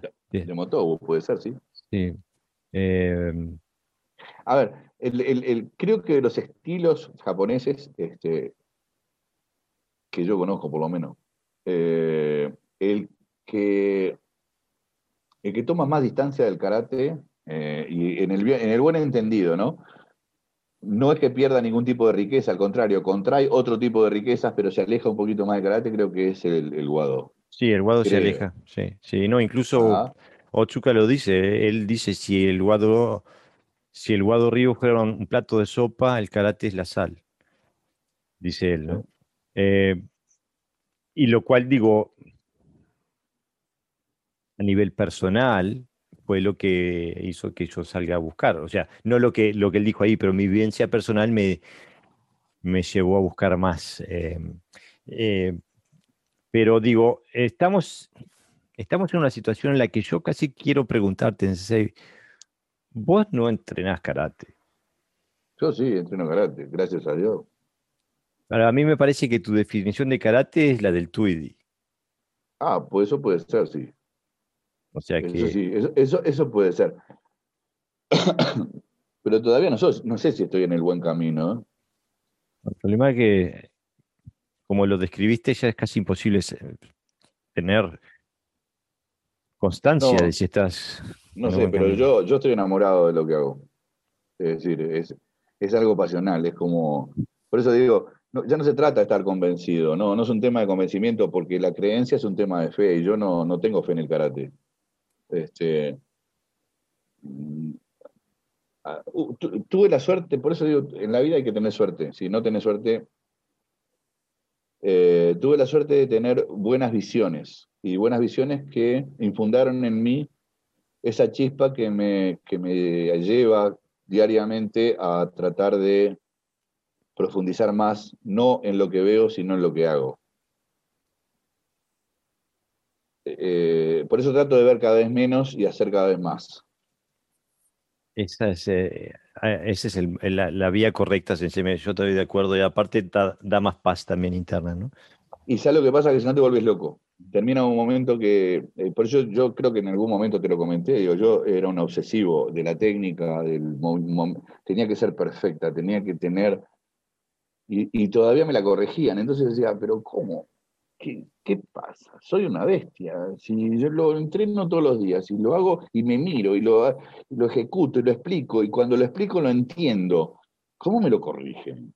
Y bueno, pero bueno, después entendí, después entendí por dónde venía la mano y sé que es una cosa que no se debe de explicar, por eso no la voy a decir, que es algo que cada uno tiene que descubrir por sí mismo, porque de eso se trata. El karate, yo creo que la, la cultura asiática en general y no descarto que también la cultura occidental en algún punto debe ser igual, pero la cultura asiática en general deja un montón de pistas para que cada uno la siga y encuentre hasta dónde puede, quiere o debe llegar. Y el ti es una cosa que es así. O sea, el ti no desapareció. Algunos historiadores dicen que desapareció, pero lo ven desde el punto de vista de la historia. De la historia sí desapareció. De la intencionalidad, no. Lo que pasa es que es más fácil ver lo que está escrito, lo que está en blanco sobre negro, en negro sobre blanco, que tratar de darle ese sentimiento que solamente te lo da la práctica dirigida. O sea, es más fácil leer que, practicar, vamos a ser realistas, ¿no? O sea, claro. la teoría siempre. Eh, a ver, podemos ser todos grandes este, este, teóricos, pero, pero nuestra práctica es lo que define lo que somos. Por lo menos así debería ser. Este, el gran tema también de la, de la muerte del ti y de la, de la muerte del Tode es que son incompatibles con la masificación. Son incompatibles. perdóname, perdóname, ah, después seguimos con eso, pero este, dice la iglesia que el, gran mérito del diablo es hacer creer que no existe. el ti es lo mismo. El gran mérito del ti es pensar que no existe. Que es una cosa perimida, que es una cosa que ya no puede ofrecer nada porque no, no, no se conoce a ningún maestro que enseñe a ti. El maestro que enseña a ti no enseña a ti. Eso es lo que dije al principio. claro. El que no dice y lo ves en sus gestos, en sus actos, en sus acciones y en su entrenamiento, ojo, ahí puedes tener la llave de alguien que sí sabe ti. Eh, eh, en eso eh, te comprendo, Sensei, estoy completamente de acuerdo. a lo que yo quería ir es que si desapareció de la vista, si no está porque vamos a ser sinceros, lo que tú acabas de describir no está en la gran mayoría de los doyos del planeta Tierra. Ah.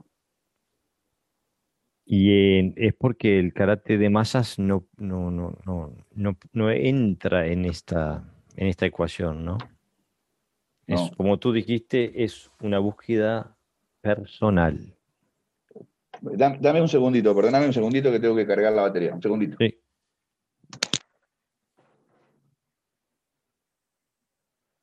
Perdona. Sí. Eh, este, bueno, estamos, estamos diciendo que es una, es una búsqueda personal y siempre y cuando tengas acceso personal a, alguien que, lo tenga, ¿no? Claro, ahí está. Ese es el tema. Ese es el tema. Encontrar a, un sensei que te dé algunas pautas que te lleven a que empieces a entender cuál es el sentido de tu búsqueda. Eh, hay una frase de Funakoshi, que no sé si es de Funakoshi, pero es viable y, vigente siempre, que eh, dice que todo aquello que aprendas con tu propia experiencia no nunca lo vas a olvidar, pero si lo aprendes de la experiencia de otro, va a ser papelitos en el aire. Y bueno, esto es lo mismo, lo que pasa es que tenés que, alguien que te diga cómo tenés que empezar a hacer de que tu experiencia, esa experiencia que tú tenés, la, la puedas capitalizar y hacer que se revierta en aquello que sea un objetivo. Mm. Practicar sin objetivos es una práctica eh, totalmente... A ver, hay quien puede tener el, objetivo de, bajar la panza, el objetivo de, una vida saludable. Está bien, es un objetivo. Es, es, una, ¿Es objetivo? Sí, eso es un objetivo que te va a llevar a otra cosa, no, te va a llevar a bajar la panza, te va a llevar a tener un estado saludable mejor, te va pero dentro de lo que es karate, los que buscamos otra cosa, necesitamos otros objetivos. Para el deporte un objetivo ganar, sí, es un objetivo, claro que es un objetivo, es un objetivo viable, lícito, pero se termina cuando te bajaste del podio, se termina cuando se terminaron tus piernas y tu velocidad de brazos, y se termina cuando, cuando llegaste a una edad determinada. Entonces, ¿qué pasó? Ahora, hay un objetivo que no termina nunca. El único, el único que se, termina solamente cuando te morís. Claro. Eh, y a mí me, impacta cuando tú decís eso, Sensei, porque uno ve hoy en día maestros de gran envergadura, muchos danes, eh, de Okinawa incluso, de alta edad, intentando hacer un karate de hombre joven, un karate de, músculo. Seguro. Y ahí está, ahí está el problema. Porque su objetivo no tenían objetivo. Entonces se encuentran con que ya son viejos y, y, cómo generan, cómo generan admiración. Para mí es admirable, mira, hay dos, yo tengo dos imágenes admirables. Ver a, ver a Nagamine Yoshin haciendo su kata, ver a Yoshiko Higa haciendo su kata, allá en el 92, eh, habiendo sufrido, estando enfermos, ambos dos. Y uno no puede mirar el error, no puede olvidar el olvido, no puede mirar la estabilidad, tiene que mirar el espíritu con que están haciendo lo que están haciendo. Exactamente. Y para mí eso es ti. Sí, esa gente que está peleando con la muerte, ¿no? Está peleando por la vida, que es diferente. No, no pelean con la muerte. El, oriental acepta la muerte mejor que, el occidental. Ok. Eh, pero pelean por la vida, que es otra cosa. Esto, esto es una frase paradójica, aquello de que quien entrena para ganar y quien entrena para no perder. Es, un poco paradójica a, esa, ¿no? Este, esos maestros en el 92, que están los videos circulando por, por ahí, digo, si, yo los tengo, tengo los originales aparte. Este, y tengo la memoria también. Entonces, eh, yo creo que eso es lo que más me impulsa a darme cuenta de que sí, que capaz que estoy en el camino correcto. yo tengo un problema de cadera, yo tengo un problema de cadera, estoy por operarme este, estos días, ¿no? O sea, me cuesta muchísimo, muchísimo seguir haciendo, me, cuesta muchísimo. Y, y digo, pa, y esto no me puede detener. Y, entonces sigo. Y cuando estoy dando mi clase y haciendo mis ejercicios con mis alumnos, me doy cuenta que no me duele tanto la cadera. Y por suerte, Sensei, tenemos la posibilidad de operarnos. Digo, la, generación de anterior no había, no había repuesto, ¿no? Eh, no, no había repuesto. Yo ya, digo, ahora la, la, pandemia esta la, me la ha tirado para atrás, pero estoy esperando en estos meses, mes que viene, el otro ya por operarme. ¿Una o las dos caderas? Eh, las dos las tengo igual, no, las dos las tengo embromadas, pero tengo la, derecha, ya los huesos se están tocando. En la otra todavía tengo un poquito de luz, así hay un poquito de cartílago. Bueno, tengo, te, puedo decir, tengo un compañero de karate que se operó las dos, no a la vez, porque nunca te las hacen a la vez por, por el proceso de, convalecencia y está muy contento con sus prótesis. Le parece que son mejores que las caderas originales que tenía. Es muy probable. Yo todo lo que conozco han andado perfecto. Así que espero que también en mí funcione. Y si no, lo haré en silla de ruedas. Yo qué sé, digo, yo no voy a parar porque a mí me va a parar la muerte, no me va a parar otra cosa. Estamos absolutamente seguros, Sensei, y eso es lo que esa esa cualidad interna, ese fuego interno que tienes tú, es el que te diferencia del resto del planeta Tierra. Este no, no, no, no, no, no. Debe haber, debe haber gente que lo debe hacer 10.000 veces mejor que yo todo, y debe haber gente que lo entiende mejor que yo todo. Simplemente que cada uno, cada uno, digo, pero no, no somos comparables, ni me pueden poner, ni, ni, te pido que lo hagas más, que no me pongas por encima de nadie, porque realmente me da vergüenza, pero aparte me da vergüenza ajena, digo. No, no. es una sensación este, eh, para mí. Yo siempre que hablo de ti, digo, Sensei puede decir mil cosas con las que no estoy de acuerdo, y yo igual voy ahí porque nadie tiene la esencia de Gerardo Alves. Nadie nadie siente el karate como tú. Entonces siempre voy de vuelta este, porque respeto tu entrega. Eh, la verdad que me parece que eres un, un histórico del karate y nosotros somos muy malos en decir las cosas como son. Hablamos de, hablamos eh, de, de, de, Chivana y hablamos de Yuchoko Giga. Si los tuviéramos hoy acá no le damos pelota. Probablemente. Eh, entonces tenemos que aprender a, apreciar a los Chivana y a los Yujiga y a los... Y muchos eh, más, y muchos más, maestro. Simplemente que hay algunos que tuvieron un poquito más de notoriedad. Eh, a ver, en realmente Yuchoku Giga de los cinco maestros que, que noveno danes fue el primero en recibir el noveno dan, ¿no? Pero es de los menos conocidos. Aunque hay otro que es menos todavía conocido, que fue el fundador del Kushin Ryu en Japón, eh, él después se radica en Japón, eh, Kensei, pero, pero realmente los más conocidos son los que tienen escuelas más grandes y... Como el Uechi Ryu. ¿Como quién? Como el, el Uechi Ryu. No, de la línea Shorin, de la línea de, por ejemplo, el Shorinkan. El Shorinkan es, es impresionante la cantidad de gente que tiene. El Shidokan tiene mucha gente también.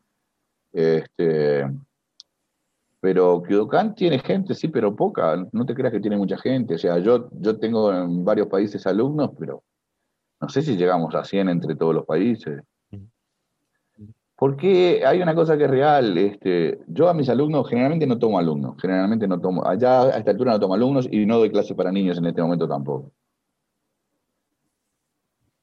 me cuesta mucho, me encanta darle clases a niños.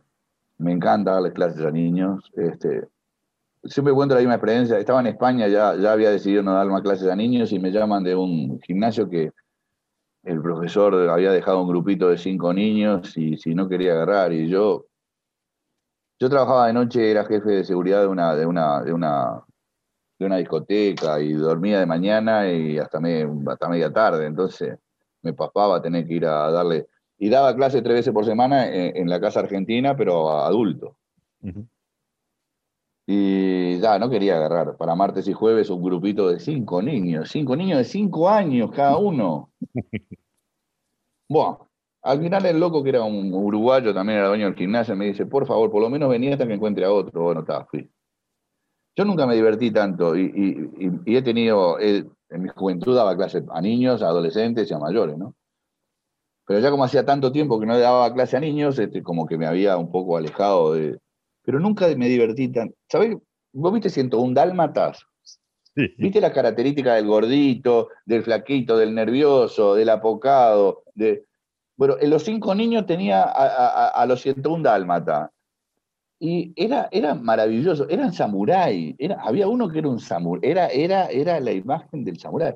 Era la seriedad perfecta. Después había un gordito que si se podía escapar, se escapaba. Pero cuando entrenaba, cuando entrenaba, lo entrenaba con amor. Entonces dije, ah, bueno, eso fue una gran bofetada de la vida. Me dijo, bueno, mirá si tendrás que seguir aprendiendo, Gerardo. Este, y me dolió mucho cuando me fui de España porque tuve que dejar el grupo. Este, mm. Ya estaba muy próximo a dejar España para venirme a Canadá. Em, pero bueno, eh, dar clase para mucho, dar clase para mucha gente involucra este, involucra tener que dejar de lado la, corrección fina, ¿no? Cuando vos corregís fino, no es solamente que estás corrigiendo la técnica, estás viendo la actitud del individuo. ¿Cómo acepta la corrección el individuo? Y si merece que lo sigas corrigiendo. Claro. Cuando vos tenés mucha gente, corregís a este, al otro, le más allá, ya te olvidaste a quién corregiste primero. Eh, se, pierde esa interrelación. a mí me pasa que, también que eh, eh, explico algo hoy y me queda grabado en la cabeza como que lo expliqué y diez años más tarde le digo, che, pero loco, ¿y vos, si esto yo lo expliqué? Sí, yo no había nacido. Claro, también pasa eso. Y sí, pasan, pasan, son las cosas son esas cosas que son este, esas anécdotas del diario vivir que, no tienen la trascendencia de otras, pero que te forman, son, son esos ladrillitos que van formando la casa que vamos construyendo sobre lo que amamos, ¿no? Este, em, yo siempre, y yo cuando, cuando yo digo, y yo creo que eso es una muletilla que no debería usar, es como el este o... Mm pero no, no, no, no, no, no quiero que sea peyorativo yo como primer persona, sino por un tema de qué es lo que pienso, no, no si yo pienso más que o mejor que nadie. Hago esta aclaración porque es una preocupación mía de tener que repetir tantas veces cuando hablo de pensamiento y pongo primera persona. Eh, a veces pienso que nos consume más el resultado que el trayecto. Y entonces ahí creo que es donde perdemos el horizonte. Exactamente. Y, el resultado siempre, siempre termina siendo cero, porque el camino es propio y otras cosas son chapa y vienen y se van, ¿no? Incluso como sensei, siempre está solo. Oh, sin lugar a duda.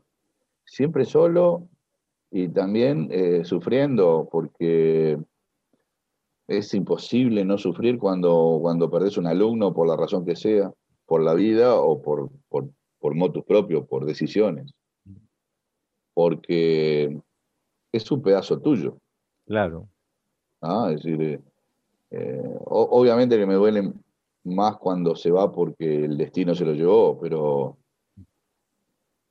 lo otro es como que lo aprendido se va, capaz que no, capaz que si lo, supe enseñar bien no se digregó y, incluso se va a mejorar. Pero este, sabés que no está, no, es, no está completo. Pero sé que no, que me faltó mm. poder seguir haciendo un poco más. Mm, claro. Y ahora con esto, a mí me pasa todo el tiempo y lo, he empezado a, mostrar en el, en el dojo para que la gente se dé cuenta. Facebook te dice, 10 años atrás, pum, te da una fotito, ¿no? Sí. Y, bueno, yo me aparece 10 años atrás, ah, este día, 10 años atrás, está una foto del grupo del, del, del, dojo. Entonces se los pongo, se los pongo y digo, ¿a ¿cuántos están acá todavía? Y hay uno o dos. claro, hay uno o dos, exactamente. Eh, y bueno, entonces digo, el, camino es propio, hay que saber que el camino es propio y que no tiene fin. Estamos en esta para estar en el camino, no para otra cosa, ¿no? Quedó muy bien. Sensei, te doy las gracias, ya estamos por la hora y media. No, te estoy eternamente agradecido y aunque no te guste escucharlo porque sos una persona humilde, pero... No, no soy humilde. Sí, no te gusta escuchar esto, ¿viste? Los karatecas no somos humildes, eso es otro verso. Pero cada vez que te digo que sos, bueno, decís, no, no, no. Este, la verdad que estoy eh, muy agradecido de poder eh, meterte la mano al cerebro, al chip de la memoria, este, y el chip de la vivencia y, poderlo, eh, poder extraer un poquito y dárselo a la audiencia. Este, creo que también es una forma de hacer otro discurso del karate que, que, no solamente sea el de ganar. Este, y bueno, seguimos. lo que más, me, lo que más me, me, me, gustó poder decir, un poco aclarar el tema del ti, ¿no? que, que está tan en boga en los últimos tiempos este, y, que, y que la gente entienda de que todos podemos ser practicantes de ti mientras que profundicemos y vayamos a lo más cerca de la herencia, a lo más cerca de la historia, a lo más cerca de la tradición. Entenderla, profundizar y por ahí algo de ti se nos va pegando. Me parece que esas fueron excelentes palabras finales, Sensei. Muchas gracias. Por favor, un abrazo grande y seguimos en contacto como siempre. Claro.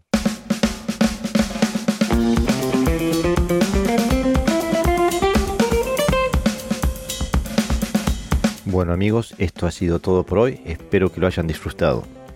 Eh, los invito a investigar y a explorar la página web de Bujin TV. Eh, recuerden es www.bujin.tv y háganse suscriptores usando el código Asato Dojo 2. La palabra Asato Dojo y la cifra 2, el número 2. Haciendo uso de ese código recibirán 30 días eh, de suscripción gratis. No se olviden, Asato Dojo 2.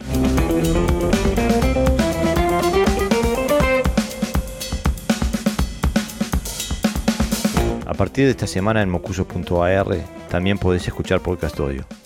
Entras a mocuso.ar, vas a mi página y ahí estamos. Mi página es una sección que propone revista Mokuso para todas las escuelas, dojos o bien instituciones relacionadas a la cultura y el arte japonés, que puedan tener un espacio propio en la revista y darse a conocer al mundo, ya que Mokuso se puede leer en más de 15 idiomas.